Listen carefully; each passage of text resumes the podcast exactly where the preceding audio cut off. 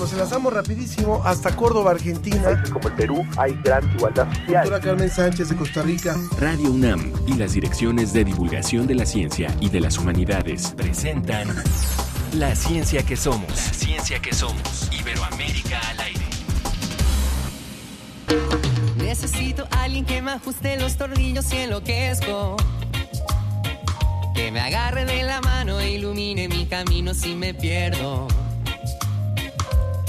Alguien que se anime y me abrigue en las noches de invierno. Que me muestre mis defectos y me explique lo que no entiendo. Alguien como tú, uh, uh. alguien como tú,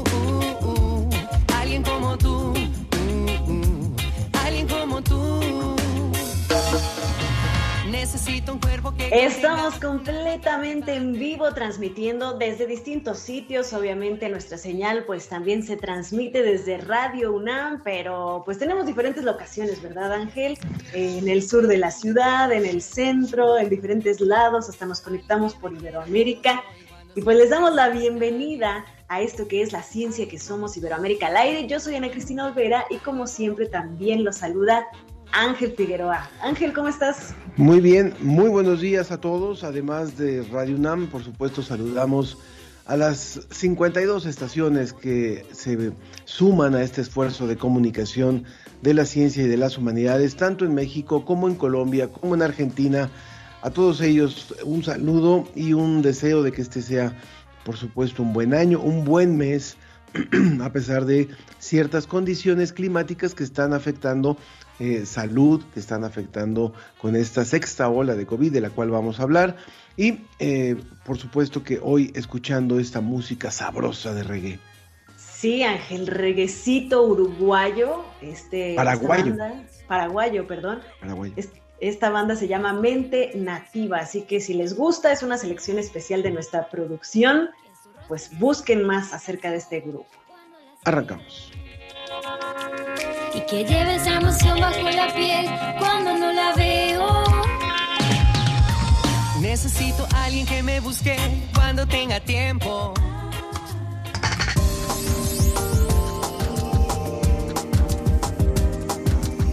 En el reporte de la agencia DICIT, científicos trabajan con ancestros de la herramienta CRISPR-Cas para la edición genética y abren nuevas posibilidades para el tratamiento de enfermedades como son la diabetes y el cáncer.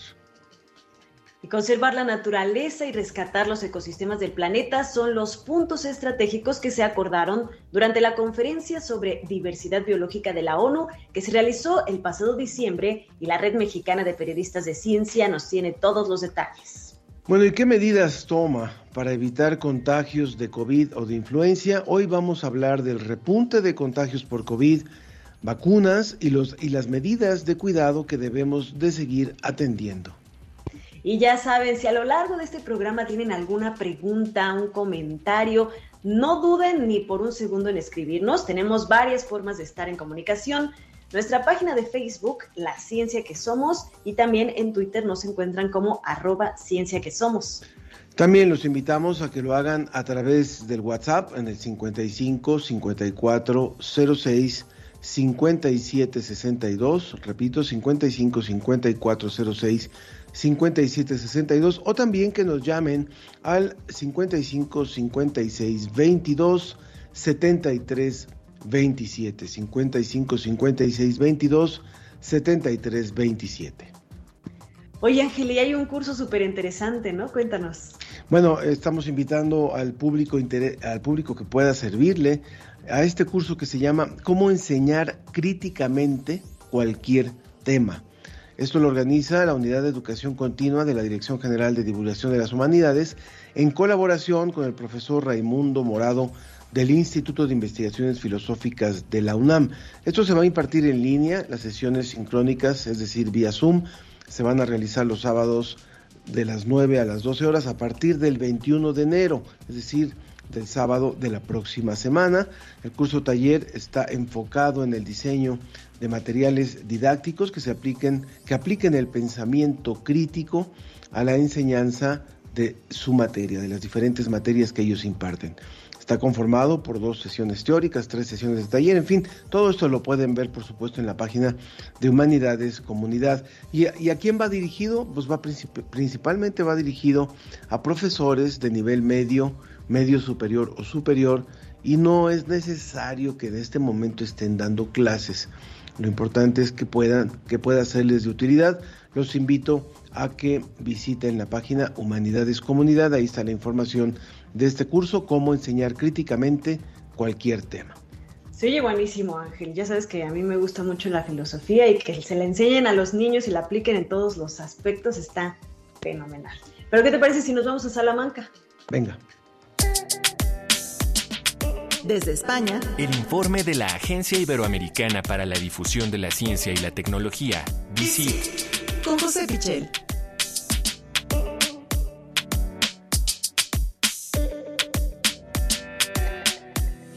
Como siempre es un placer tener a José en este su espacio, José Pichel de la agencia DICIT. Bienvenido, ¿cómo estás José? Hola Ángel, Ana Cristina, ¿qué tal? Encantado de poder saludaros en este 2023 por primera vez y seguro que es un año estupendo con muchas noticias eh, de ciencia muy interesantes. Feliz año, José. Esperemos que sea muy activo en la ciencia este año.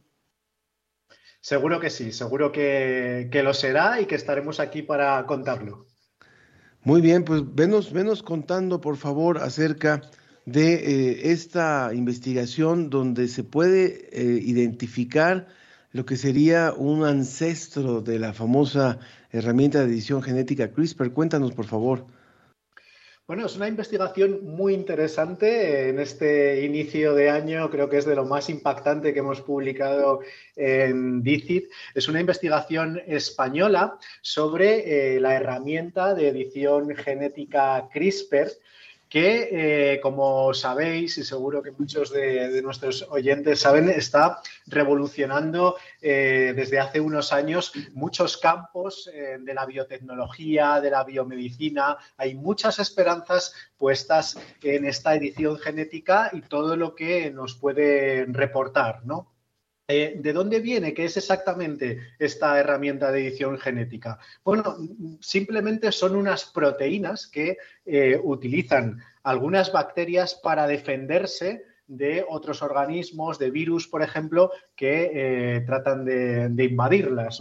Eh, estas proteínas lo que hacen es cortar el ADN de los invasores y de esta manera se defienden estos microorganismos, estas bacterias. Funcionan como una especie de tijeras moleculares y por eso permiten cortar y pegar trozos de material genético en cualquier célula es decir, editar el ADN. Imaginemos que eh, lo que estamos editando es un texto, ¿no?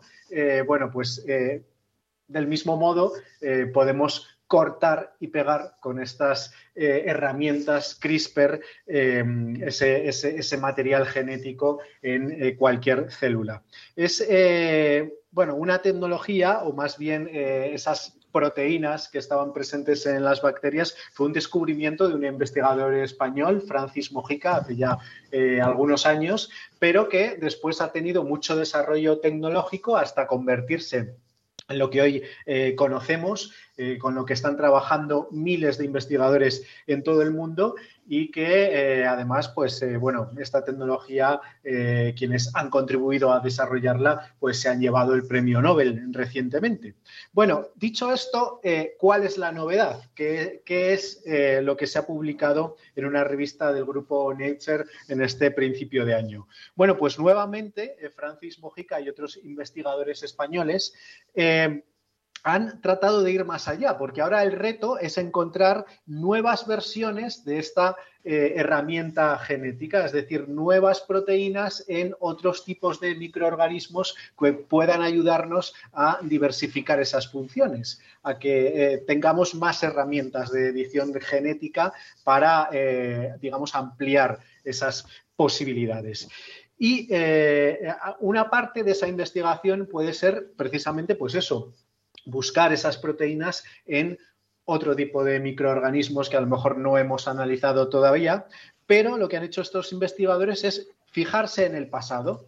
Hay un grupo de, investigación en concreto que ha participado en este trabajo que eh, trata de buscar eh, en, bueno, pues buscar esas proteínas, buscar proteínas y genes eh, a través de herramientas informáticas en organismos que quizá ya no existen, ya no existen esas eh, proteínas, pero las podemos reconstruir de alguna manera. Y eso es lo que han conseguido en este caso. Se han remontado 2.600 millones de años para eh, ver cómo serían esas herramientas eh, CRISPR en otros organismos a los que ahora no tenemos acceso. Y esto eh, realmente es muy relevante, puede ser muy importante porque, como decía al principio, esta edición genética se está utilizando para muchísimas cosas. Se está utilizando en el ámbito de la biotecnología, eh, porque al final, eh, bueno, pues las células están presentes en todos los organismos, en las plantas, pero sobre todo nos interesa como seres humanos muchísimo las posibilidades que tienen para el tratamiento de enfermedades ¿no? Entonces, enfermedades como la ELA, el cáncer, la diabetes, eh, pueden tener eh, una importante esperanza terapéutica en este tipo de herramientas y ampliar esas posibilidades, viendo cómo era esa edición genética o, más bien esas proteínas hace 2.600 eh, millones de años en algunos microorganismos, pues desde luego abre nuevas puertas, abre nuevas posibilidades. Estamos hablando todavía de investigación básica, pero sin duda puede tener un recorrido muy, muy amplio. Wow, José, pues yo sí estoy impresionada porque como bien mencionas, las implicaciones podrían ser muy, muy importantes, ¿no? Si se, si se sigue avanzando en esta investigación.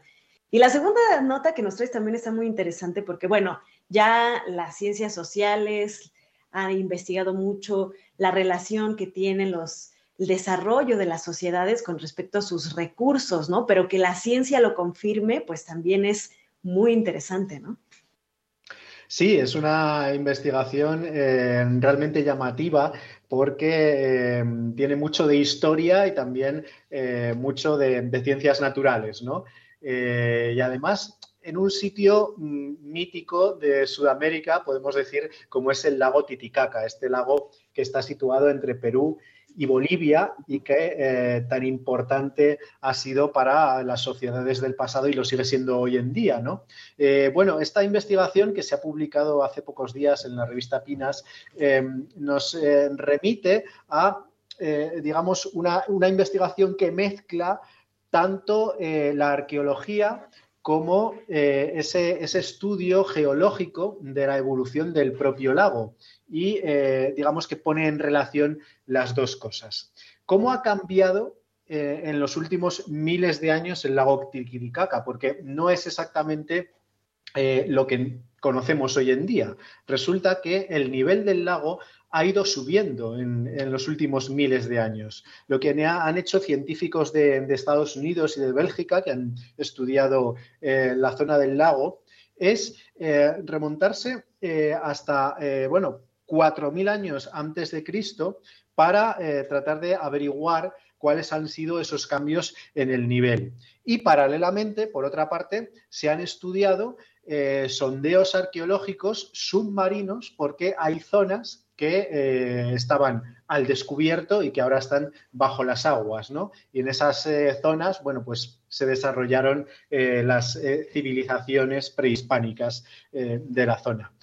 todo esto resulta muy interesante porque los científicos en este artículo han podido relacionar las dos cosas, es decir, cómo las subidas del nivel del lago han provocado importantes cambios en esas sociedades que evidentemente vivían en torno al lago que eran eh, muy importantes desde el punto de vista eh, agrícola, sociopolítico, incluso el lago tenía una importancia fundamental para sus asentamientos. Eh, los investigadores han comprobado que el lago tenía un nivel mucho más bajo hasta el año 2400 a.C pero que poco a poco fue subiendo y en particular en algunos momentos hubo unos incrementos muy importantes de hasta 15 metros. Imaginamos, eh, bueno, pues lo que supone 15 metros de altura en, un lago como, el lago Titicaca, ¿no? Y eh, eso se produjo eh, en torno al 1800 antes de Cristo.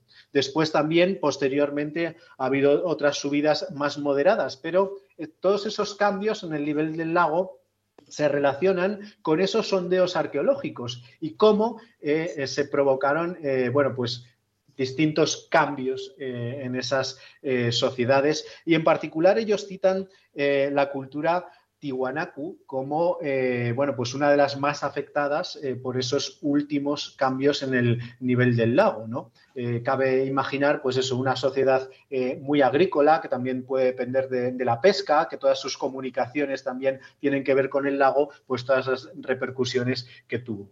Así que, desde luego, un estudio muy interesante, el que acabamos de conocer hace pocos días en relación a, ese lago tan fantástico, el lago Titicaca, ahí entre, entre la frontera entre Perú y Bolivia.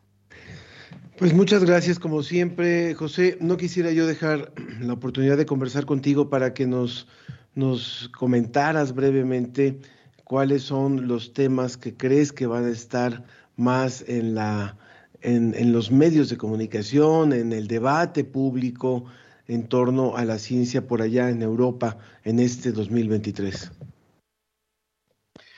Bueno, es difícil, eh, es difícil eh, anticipar, eh, ¿no? siempre la realidad nos sorprende, pero desde luego creo que teniendo en cuenta de, de, dónde venimos y hacia dónde vamos, tanto la ciencia que tiene que ver con la energía como la política energética es algo que, por ejemplo, aquí en Europa nos eh, preocupa muchísimo con las repercusiones de, la guerra de Ucrania y eh, todo lo que tiene que ver, eh, bueno, pues hacia el futuro con el cambio climático es desde luego un aspecto muy importante. Entonces, todo este desarrollo de lo que se llama el hidrógeno verde y todas las posibilidades que tiene la energía y hacia dónde vamos, desde luego eh, va a ser un tema muy candente, tanto en la agenda política como en la agenda científica, sin duda. Pero eh, también, y teniendo en cuenta también de dónde venimos, bueno, pues la salud va a volver a estar en el primer plano. Vamos a ver cómo termina de evolucionar eh, la pandemia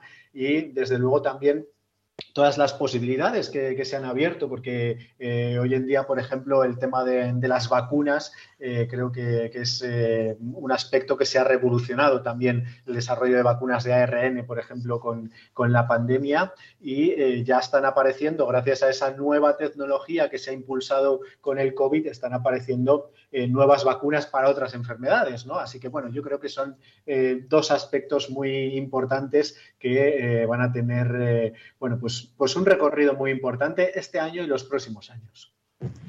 Sobre, todo, José, eh, como bien lo mencionas, la situación que se ha dado con la guerra y, estos cortes de energía y la reciente noticia de, fusión en, Estados Unidos, ¿no? Seguramente abrirá la puerta para que haya muchas cosas también en Europa al respecto. Y recuérdanos dónde pueden entonces consultar todas las noticias fresquecitas cuando vayan saliendo durante el 2023. Bueno, pues eh, en la Agencia Iberoamericana para la Difusión de la Ciencia y la Tecnología, www.dicit.com. Muy bien, pues gracias a José Pichel y gracias también a todo el equipo de DICIT que colabora con nosotros con esta regularidad siempre en la ciencia que somos ya desde hace cinco años, ¿no? Ya vamos para el sexto, así es que gracias José como siempre por tu presencia. Muchas gracias Ángel, Ana Cristina, hasta el próximo día. Muy bien. Y bueno, rápidamente nos vamos a ir al diccionario de las emociones.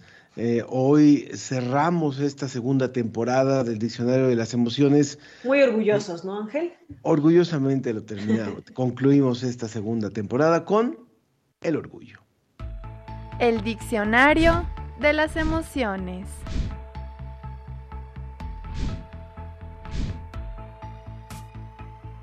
¿Has sentido bienestar y motivación al ver que obtuviste un buen resultado de algo por lo que te esforzaste? Si es así, posiblemente sentiste orgullo, una emoción natural en los humanos que se activa al lograr un resultado positivo y que mejora la confianza, la autoestima y nos ayuda a descubrir nuestras fortalezas.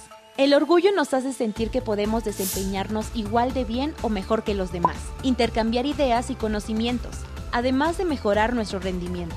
Por otra parte, estar orgullosos de otros refuerza la percepción positiva y el respeto que tenemos hacia los demás.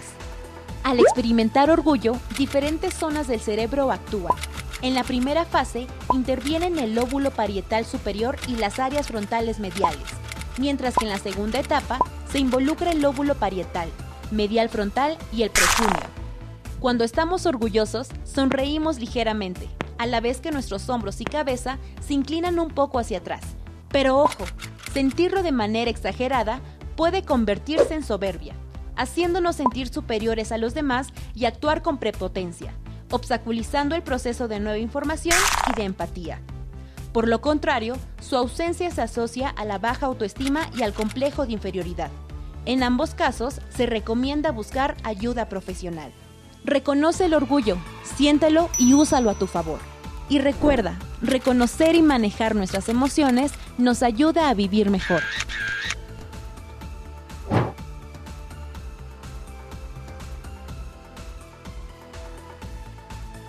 Humanidades Comunidad. La, ciencia, que, somos. Iberoamérica al aire.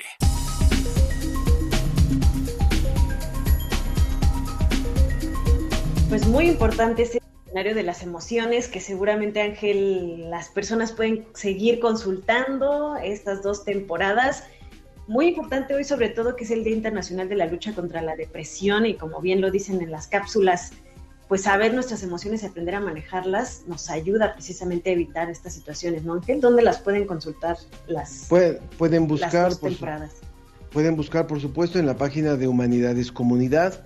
Ahí encuentran las dos temporadas y también en, la, en un sitio de Gaceta UNAM, en el sitio de Gaceta UNAM, donde están también incluso todos los videos que pueden descargar y toda la información que se ha publicado semana a semana con cada emoción pues ahí está toda la información. Y vamos con otro tema que también recurrentemente tocamos aquí en eh, La Ciencia que Somos y de la mano de nuestros aliados que están festejando siete años la Red Mexicana de Periodistas de Ciencia. Y vamos a platicar sobre la COP15, que fue la conferencia sobre biodiversidad biológica de la ONU que se llevó a cabo en Canadá a finales del año pasado en diciembre y que trajo consecuencias muy interesantes, un debate muy interesante. Y hoy para platicarnos de esto está con nosotros Janine Quiroz, quien es periodista de alimentación, tierra y naturaleza en Carbon Brief y también, por supuesto, integrante de la Red Mexicana de Periodistas de Ciencia, que como les comentamos, pues estamos festejando también con ellos que cumplen siete años contando historias de ciencia. Janine, bienvenida, gracias por estar con nosotros. Muchas gracias, eh, Ángel, Ana Cristina. Un saludo a todo tu auditorio de Radio UNAM. Es un gusto estar con ustedes. Janine, para empezar, me gustaría que nos dijeras cuál es la diferencia entre las COPs, ¿no? Porque normalmente se habla eh, más de la COP, de la cumbre de cambio climático, y ahora tenemos esta otra COP que es eh, sobre biodiversidad. ¿Cuál sería la diferencia esencial entre, entre estos dos eventos internacionales? Claro. Bueno, básicamente es porque cada una corresponde a diferentes marcos o acuerdos internacionales que se llevaron a cabo en la ONU. Por ejemplo, en 1992 se establecieron tres marcos importantes en temas de medio ambiente y biodiversidad. Uno es justo el marco marco de las Naciones Unidas sobre cambio climático. Eh, con este podemos ver estas COPs de cambio climático, ¿no? Eh, son todas las negociaciones que tienen que ver con reducir y mitigar las emisiones y adaptarnos al cambio climático. Y después otro marco que se aprobó en esa fecha fue el, el convenio sobre biodiversidad o diversidad biológica, el cual eh, tiene tres objetivos principales, que son em, poder ayudar a compartir el beneficio de los recursos genéticos, así como reducir la pérdida de biodiversidad y, bueno, hacerlo de una, hacer un uso sostenible de la biodiversidad. Entonces, gracias a este convenio sobre diversidad biológica es que se reúnen las partes, es decir, los países de todo el mundo para negociar cómo es que vamos a lograr hacer un uso sostenible de la naturaleza y también reducir la contaminación y, compartir estos beneficios de, los recursos genéticos de la biodiversidad. Cuando escuchamos acerca de estas reuniones internacionales en donde participan numerosos países, porque realmente vale la pena decir que en, este tipo de reuniones son, son eh, al menos más de 100 países que se reúnen a discutir sobre ciertos temas, suele haber un desánimo de parte de la población, es decir, COPs van, COPs vienen, cumbres van, cumbres vienen y finalmente no se toman acuerdos importantes. ¿Qué podríamos eh, resumir de lo ocurrido ahora en Canadá para pensar, para suponer que algo hubo de aportación, que algo hubo de compromiso en este caso?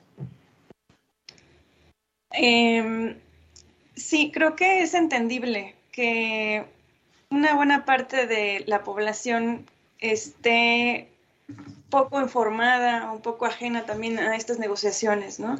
Dado que el periodismo ambiental y científico en México está justo sumando esfuerzos, está empezando a voltear a ver a estos temas, lo cual es muy bueno.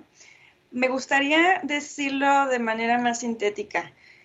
Este nuevo acuerdo, porque es el nuevo marco sobre diversidad biológica con Ming Montreal. Este nuevo marco mundial sustituye a uno anterior que se tenía, que se aprobó en 2010 en Japón. Eh, son las conocidas metas de Aichi. Estas metas tenían el propósito de eh, disminuir la pérdida de biodiversidad en la década pasada. Sin embargo, bueno, tenía 20 metas, ¿no? Las, metas de Aichi eh, tenían que ver con, por ejemplo, eh, reducir los pesticidas, con em, también detener la pérdida de, especies importantes para la biodiversidad, ¿no? detener el tráfico ilegal de especies.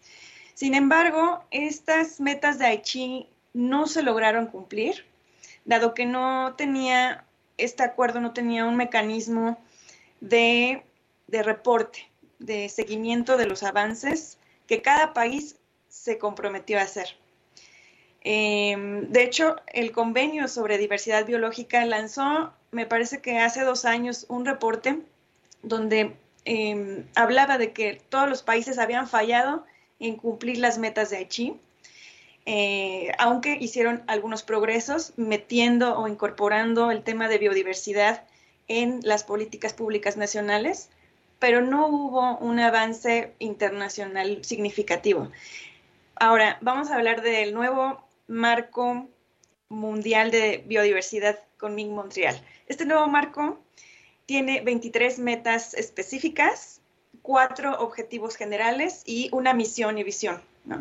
Lo que pudimos em, al final ver en estas negociaciones, ¿no? como periodista y con mi equipo de, periodistas que también quisiera eh, compartir con ustedes. Es un equipo, el de Carbon Brief, un equipo de periodistas em, eh, de Reino Unido, de Estados Unidos. Me, me, acabo de incorporar recientemente y nosotros lo que hicimos fue hacer una cobertura internacional de todos los temas.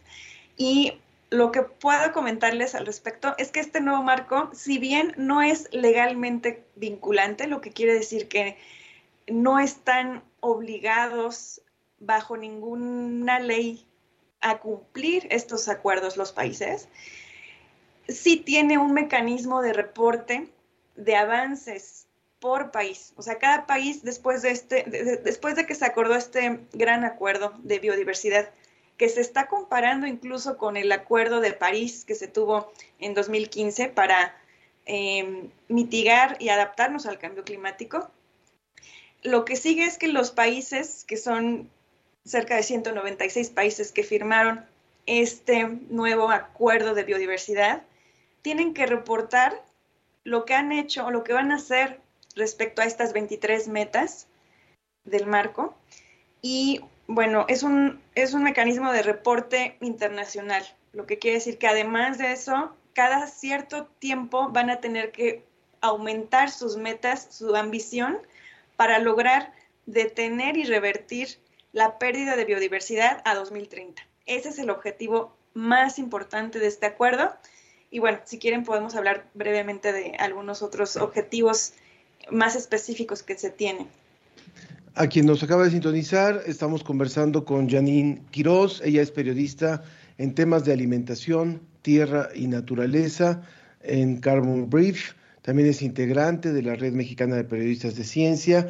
Si quieren eh, enviar sus comentarios, sus preguntas, puede hacerlo a través de Facebook en La Ciencia que Somos, en Twitter en arroba Ciencia que Somos, también a través del WhatsApp en el 55 5406 5762 sobre este tema y sobre el que viene a continuación también al concluir la entrevista con Janine, en donde hablaremos acerca de lo que es también COVID, los nuevos repuntes, la nueva ola y las medidas y prevención que podemos tomar. Y estamos hablando con Janine acerca de los resultados de lo ocurrido incluso allá en Montreal en esta COP, 10, COP 15 que como decía, bueno, fue presidida por China, pero organizada por Canadá y que resulta de, en estos 23 puntos importantes. A mí me gustaría que nos contaras un poquito, Janine, acerca de estos 23 puntos en específico y saber incluso también los países de la región. Recuerda que este programa se escucha tanto en México como en Colombia como en Argentina. ¿Cuáles, cuáles fueron los compromisos que adquirió, que asumió la región y ¿Cómo pronosticas el resultado de estos compromisos? Así es, Ángel, muchas gracias. Bueno, em, como bien decías, el marco tiene 23 objetivos específicos. Podríamos decir que uno de los más importantes, que de hecho ha sido muy reportado en los medios de comunicación del mundo, es el objetivo que tiene que ver con em, detener y revertir la pérdida de biodiversidad Em, para 2030, pero ¿cómo, lo vamos a hacer? Uno de esos objetivos es em, justo em, conservar el y proteger 30% de la tierra y 30% de, los océanos para 2030. Este ha sido uno de los más conocidos objetivos, debatidos también, muy ambicioso. y bueno, para ello se, se, ha establecido aportar una cantidad de financiamiento que me parece que son 30 mil millones de dólares a los cuales se comprometieron los países desarrollados a dar, a entregar hacia los países menos desarrollados para que puedan cumplir con estas metas. Y bueno, em, el marco también tiene otras metas que, que, fueron muy relevantes, ¿no? que tienen que ver con por ejemplo, reducir a la mitad los residuos, bueno, el desperdicio de comida, perdón, em, también para 2030, ¿no? Tiene otros muchos que tienen que ver, por ejemplo, con igualdad de género, ¿no? Para que las mujeres em, de todos los países, incluyendo las comunidades indígenas, puedan participar y puedan beneficiarse de el uso sostenible de la biodiversidad. También tiene objetivos acerca de financiamiento para reducir esto, este financiamiento que va hacia acciones que pueden dañar a la biodiversidad y a la naturaleza. Eh, en fin, o sea, tenemos una gran cantidad de, objetivos y lo que les puedo comentar acerca de la región de Latinoamérica es que eh, justo es ellos estuvieron em, pidiendo que se tuviera mucha más ambición y que los países desarrollados puedan asignar mayores recursos financieros para la conservación de la biodiversidad en todo el mundo. Entonces yo creo que ese fue un punto de acuerdo que tuvieron todos los países. México, por ejemplo, se enfocó también en impulsar los temas de derechos de los pueblos indígenas, que de hecho quedó también, eh, fue uno de los Em, como objetivos o enfoques que, quedaron muy bien establecidos en el marco y tiene que ver con asegurarse de que las comunidades indígenas alrededor del mundo puedan participar en la toma de decisiones. Por ejemplo, para este objetivo que decíamos, ¿no? De poder conservar 30% de la tierra y 30% de los océanos del mundo. Para eso, em, ahora se va a requerir consultar a los pueblos indígenas si están de acuerdo o no en que sus tierras se conviertan en áreas naturales protegidas, por ejemplo, ¿no? Sí. Entonces, ahí queda ya bien establecido el rol que van a tener los, las comunidades indígenas en la protección de la biodiversidad alrededor del mundo, lo cual fue visto como un muy buen logro ¿no? por parte de eh, la, eh, las ONGs ambientalistas de todo el mundo y también en Latinoamérica, por ejemplo, eh, las comunidades indígenas de Brasil y de ciertas organizaciones como el Foro Internacional Indígena sobre Biodiversidad. Ellos estuvieron viendo con buenos ojos estos avances en materia de derechos de pueblos indígenas en el nuevo marco sobre biodiversidad biológica. Para cerrar, Janine nos pregunta Juanele Villanueva si sobre financiación ONU ofrece apoyo económico a los países o a las iniciativas privadas a través de estos. Es una muy buena pregunta. Em, lo que lo que sé es que se va a movilizar al menos 30 mil millones de dólares para lograr todos los objetivos de este nuevo marco mundial sobre biodiversidad. Eh, y la forma en la que se espera que se pueda eh, entregar, pues es a, través de, gobiernos, eh, a través de los países. parece ser que cada país va a poder decir cuáles son sus necesidades, ¿no? Para que entonces hay, un, hay una especie de organización que va a tener todos estos recursos, que ahorita no recuerdo muy bien el nombre, pero si gustan eh, se los puedo compartir. E, esta organización, no sé si es el Fondo para la Biodiversidad o el Fondo Verde, son los que van a administrar todo ese dinero y van a poder entregarlo a determinados países. Pues muchas gracias, muchas gracias Janine Quiroz por esta información. Janine, periodista de, sobre temas de alimentación, tierra y naturaleza y también integrante de la Red Mexicana de Periodistas de Ciencia. Gracias y gracias a la red que ha colaborado con nosotros también en los años recientes. Felicidades por estos primeros siete años de historia, por seguir contando historias de ciencia. Gracias Janine, muy buenos días. Muchas gracias. Que tengan un buen día. Saludos. Quedan muchísimas cosas por hacer, por supuesto, en este tema. Muchas, eh, vale la pena revisar las conclusiones de esta cumbre. Continuamos, vamos rápidamente a una cápsula y continuamos. Vamos a hablar, recuerden, acerca de eh, COVID, la temporada en la que estamos ahora. En un momento seguimos. Lo que viene de Ciencia UNAM en enero. Conoce a la doctora Hortensia Galeana, primera mujer que dirige el Instituto de Matemáticas en 80 años. Un estudio realizado en México revela las especies de mamíferos que están en riesgo de desaparecer debido a la emergencia ambiental. Y te contamos qué es la paleogenómica, la historia escrita en nuestros genes. Esto y más en ciencia.unam.mx. La ciencia que somos, la ciencia que somos. Entrevista.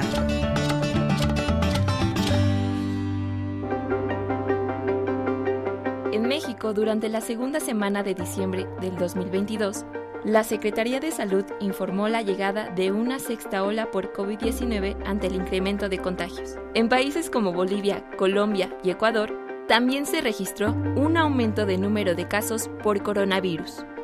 Brasil es uno de los países de América Latina que ha registrado más de 36 millones de contagios desde que inició la pandemia, seguido de Argentina con 9 millones y México con 7 millones de casos. Tan solo en los últimos días México ha sumado 31.000 contagios y 136 defunciones por COVID-19. De acuerdo con cifras de la Secretaría de Salud, el 91% de las personas mayores de edad está vacunada contra el coronavirus, así como 64% de adolescentes y 60% de niñas y niños de entre 5 a 11 años de edad. A pesar del repunte de casos por COVID-19, México se encuentra en el segundo lugar en dosis administradas en América Latina y el Caribe. ¿Qué vacunas se administran actualmente? ¿Cómo tenemos que actuar ante este repunte? Los invitamos a quedarse en el siguiente segmento para despejar sus dudas.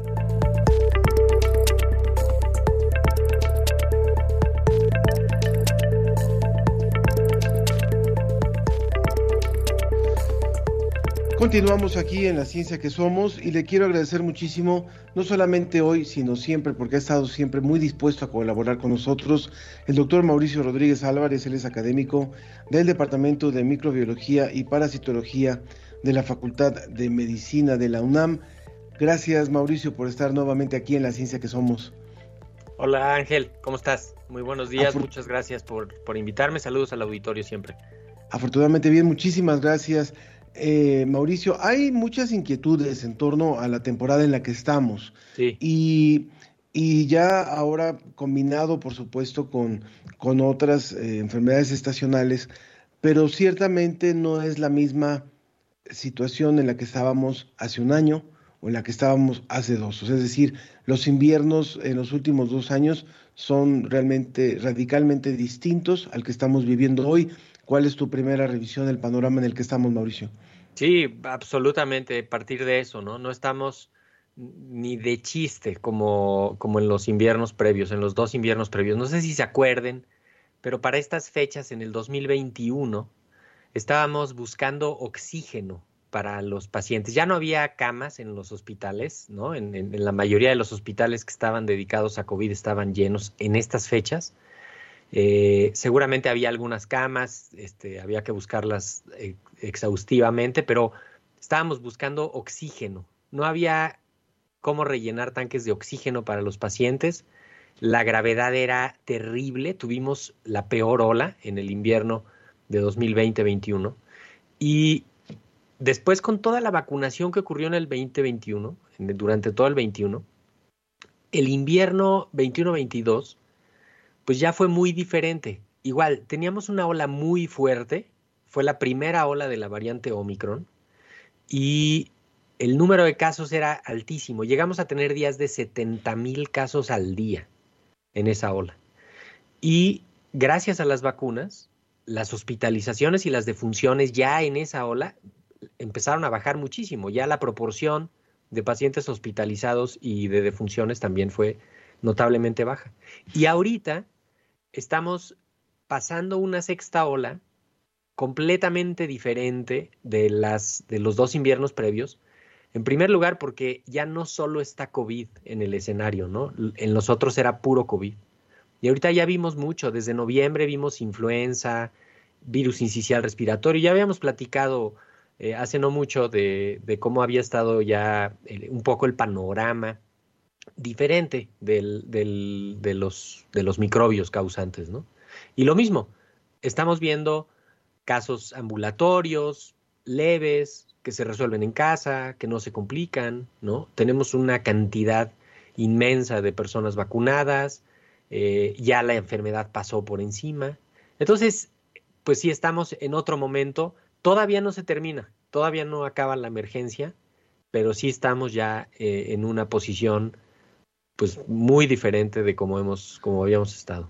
doy un dato referente. En el año 2020 hubieron alrededor de 124, casi 125 mil muertes por COVID en nuestro país. En el año 2021, 174 mil 500. Sí. Y en el año 2022, 31.600. O sea, ya viene obviamente una tendencia a partir de la vacunación muy importante. Y del paso de la enfermedad, también la enfermedad fue dejando protección. Todos los que les dio y se curaron, pues ya estaban protegidos, ¿no? Y entonces esos, esos también, pues ya era parte de esta inmunidad de grupo que fuimos como pidiendo, ¿no? Este, con, con encarecidamente. Pero mira, agrego a, este, a estos datos 27 de enero de 2021 había 24.300 personas hospitalizadas por COVID. Hace un año. Hace dos. 24.300. En enero de 2022, 9.000. Y ahorita, 800. Entonces, pues incluso comparándolo con la ola previa, la de julio, en julio tuvimos 2.000 hospitalizados por COVID, así al mismo tiempo, ¿no? Entonces, pues sí, ya es, ya es otra cara. No hay que confiarnos. Ahorita sí, seguramente vamos a platicar sobre la variante que está dominando y que está entrando como en escena, XBB 1.5, que pues nos puede ahí poner un poco las alertas junto con lo de China. Bien, hablemos, hablemos de eso y hablemos también de algunas preguntas que nos ha hecho el auditorio que tienen que ver ya con las medidas individuales, que tienen que ver con las vacunas, que tienen que ver con la vacuna cubana, pero primero hablemos, si quieres, de esta variante, Mauricio. Sí, bueno, la variante XBB 1.5 es, eh, en realidad es una subvariante de, la variante Omicron, ¿no? Hasta ahorita hemos tenido cinco variantes de preocupación además del virus original, que fue el que salió en Wuhan, ¿no? Entonces, eh, cinco variantes que fueron pues, alfa, beta, gamma, delta y omicron. Desde noviembre de 2021 ha sido omicron la variante dominante. Y lo que hemos visto, que no queda claro si es como un poco por la clasificación eh, o por pura decisión de la OMS o algo, ¿no? Este, la cosa es que no ha cambiado tanto la variante omicron y tenemos eh, muchas subvariantes y hemos tratado de ponerle la misma atención a las subvariantes que a las variantes, que suena como algo muy técnico, pero pues en el fondo es, es la misma variante Omicron. O sea, si solo hubiéramos estado hablando de variantes, pues seguiríamos hablando de la misma variante Omicron. Pero se empezaron a clavar demasiado y empezaron a hablar demasiado de las subvariantes y hay cientos de subvariantes de Omicron que, que las van siguiendo. Y esta XBB 1.5 es una que aprovechó el invierno y toda la transmisión en Estados Unidos, les causó eh, una ola muy fuerte, es la variante dominante ahorita, y es la que ya está empezando a avanzar, ¿no? Ya, ya entró a México, ya está empezando a avanzar, seguramente va a ser la variante dominante. Lo importante es entender que el contexto epidemiológico es diferente porque ahorita no va a encontrar condiciones favorables para la propagación tan sencilla como, como hace 13 o 4 semanas, ¿no? que estábamos en la parte alta de la ola. Si usted nos acaba de sintonizar, estamos hablando con el doctor Mauricio Rodríguez Álvarez, académico del Departamento de Microbiología y Parasitología de la Facultad de Medicina de la UNAM sin lugar, sin lugar a dudas, uno de los que más nos han estado orientando eh, como comunidad universitaria y como país en torno a, esta pandemia y a estas eh, situaciones de epidemia que hemos estado viviendo. Y bueno, pregunta por supuesto el público en torno a las combinaciones de esta subvariante con las enfermedades estacionales. Si bien ya ha también eh, permeado un poco más la vacuna de la influenza, pero siempre estas combinaciones de gripas, eh, un sistema inmunológico eh, débil o, deprimido y el posible ataque o el posible conflicto con una, enfermedad como el COVID. Sí, pues mira, aquí hay varios puntos en esto que mencionas. lo primero es que es muy raro, no imposible, pero sí es muy raro, que te infectes con los dos o tres virus al mismo tiempo y que desarrolles las dos enfermedades al mismo tiempo. Cuando empieza una infección viral, el cuerpo empieza a utilizar una serie de herramientas del sistema inmune que dificulta que otros virus en ese momento empezaran a causar también la, la enfermedad, ¿no? Cuando si hubiera infección. Entonces, para ponerlo así como fácil, si empiezas a tener influenza, pues lo que vas a tener es influenza. Difícilmente se te va a subir ahí el COVID, ¿no? Sí pudiera ocurrir. Pero esto lo que ha facilitado es que el COVID pues se ha ido encontrando con esas otras personas que van teniendo catarro, influenza, sincicial respiratorio, metaneumovirus, rinovirus, y se le pone un poquito más difícil porque no puede infectarlos de manera tan efectiva como cuando solo estaba el COVID ahí dominando. Entonces, lo que vimos ahorita fue que empezó la, temporada de influenza un poquito antes, un poquito más fuerte, ¿no? De hecho, mucho más fuerte que los dos años previos. ¿Por alguna razón?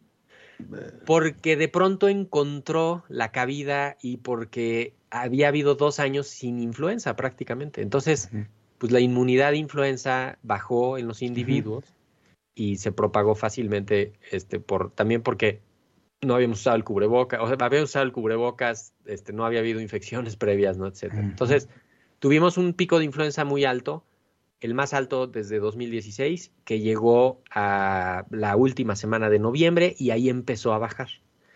Y después empezó a subir el COVID. Y el COVID subió a su pico máximo, que ya lo estamos viendo ahorita, que fue la semana del 16 al 24 de, de, noviembre, de diciembre, y a partir de ahí empieza a bajar un poquito más lento que las veces previas, probablemente por ya por la presencia de esta nueva subvariante. Pero cuando tienes todas estas, lo que se, estas infecciones simultáneas, lo que se dificulta es el diagnóstico. Y entonces a lo que tenemos que recurrir es a las medidas más generales, ¿no? Cubrebocas, aislamiento, quédate en casa, no te automediques. Porque, pues sea COVID o catarro o influenza o virus incisional respiratorio, lo que sea, igual tienes que, que, evitar que se propague, porque va a llegar a los más vulnerables y les puede hacer más daño, ¿no? Nos pregunta Norma Saus, dice, tengo tres dosis, la última me la apliqué en enero del 2022, ¿me puedo aplicar la siguiente dosis? Creo que esto refleja también parte de las inquietudes de otras personas. Sí, sí, si es mayor de 18 años, vaya y aplíquese. Están ahorita poniendo Abdalá. Esa la estamos usando ahorita como refuerzo aquí en México.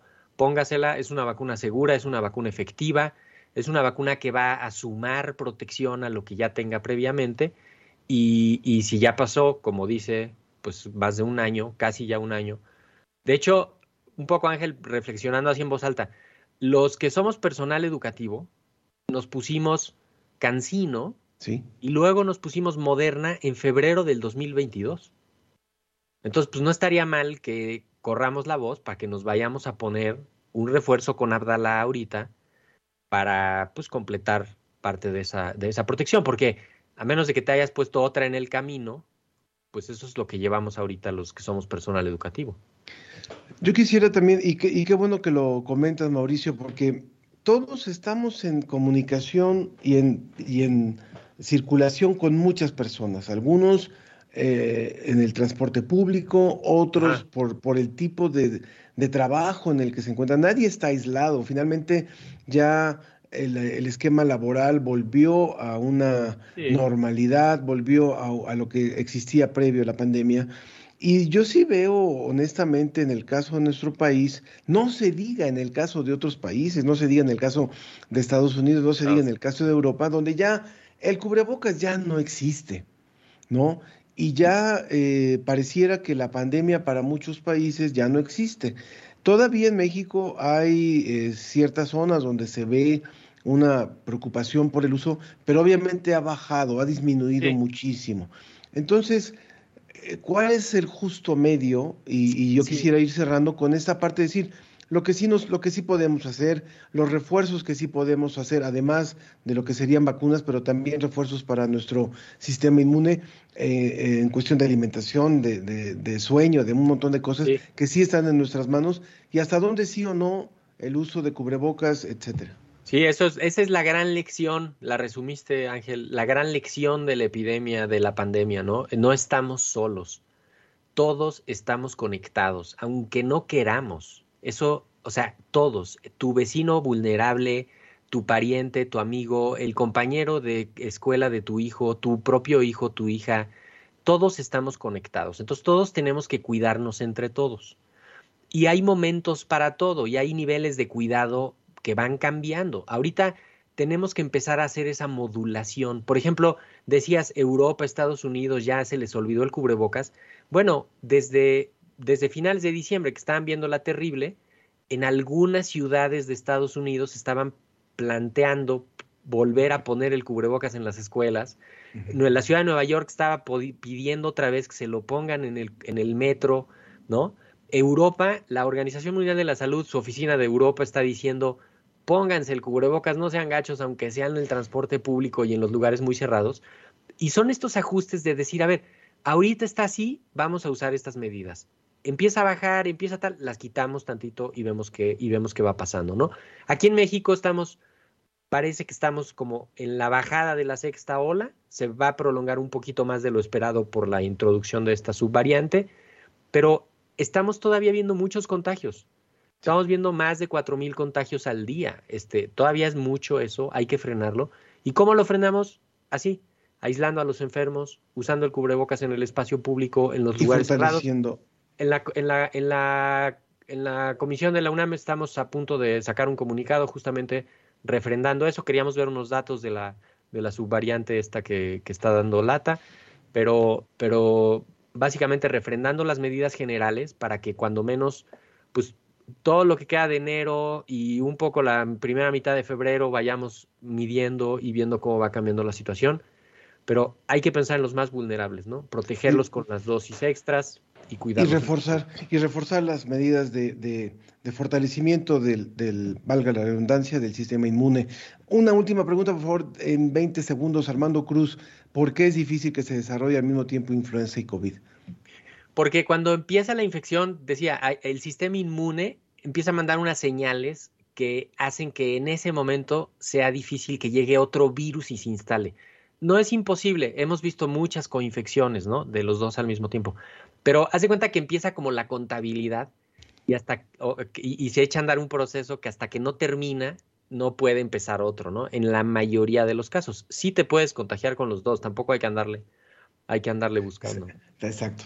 Mauricio, como siempre es un gusto y aparte eh, te agradezco mucho la claridad con la que explicas estos temas. Gracias por estar con nosotros, Mauricio Rodríguez, doctor académico del Departamento de Microbiología y Parasitología de la Facultad de Medicina de la UNAM y, por supuesto, uno de nuestros asesores en este tema. Gracias. Con muchísimo gusto, Ángel. Un abrazote y que tengan buen fin de semana. Cuídense. Muchas gracias. Igualmente a todos. Con esto concluimos hoy la ciencia que somos. Abrazo para todos. Recuerden a cuidarnos. Esto no acaba.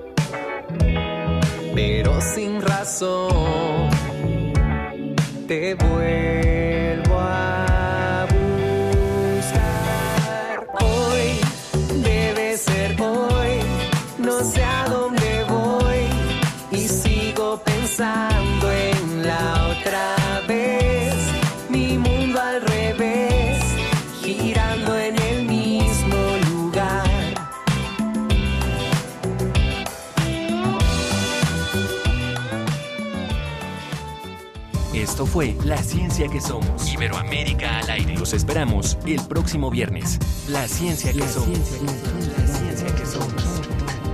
Una coproducción de Radio UNAM y las direcciones de divulgación de la ciencia y de las humanidades.